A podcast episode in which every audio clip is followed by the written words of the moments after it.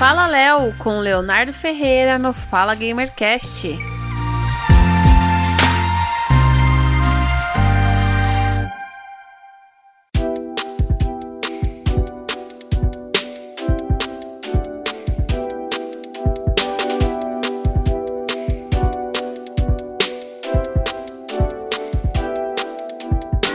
Seja bem-vindo ao Fala Gamercast. Eu sou o Léo e esse é o Fala Léo.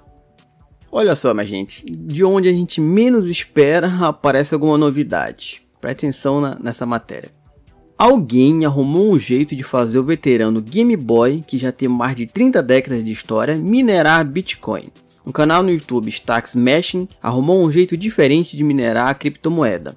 No tempo com a mineração exige máquinas cada vez mais potentes e que influenciou até no preço de placas de vídeo, por suas capacidades de resolver complexos cálculos, a receita, entre aspas, do minerador é bem simples. Foi usado no Game Boy um cabo Link modificado para levar dados ao portátil, um Raspberry Pi Pico e um computador normal. Tudo foi feito para que a mineração aconteça exclusivamente em um Game Boy.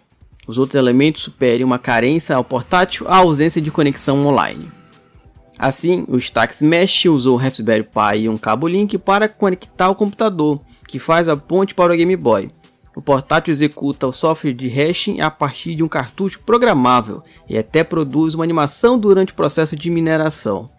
Mas não espere velocidade de processamento incrível e nem ficar milionário com seu Game Boy.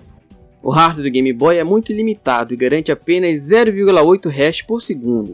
Só para ter uma ideia, mineradores ASICs mais rápidos atualmente conseguem executar 100 terahash por segundo em processadores de 125 trilhões de vezes mais eficiente que o portátil. Não é para ficar milionário como a matéria diz, mas se você deixar aí talvez daqui quando o seu neto nascer, talvez tenha dinheiro suficiente para ele ficar de bem na vida, galera. O que, que, vocês acham? Qualquer coisa, dá uma olhada na matéria completa no vídeo no, no canal dele, que vai estar tá no link na, na descrição desse podcast.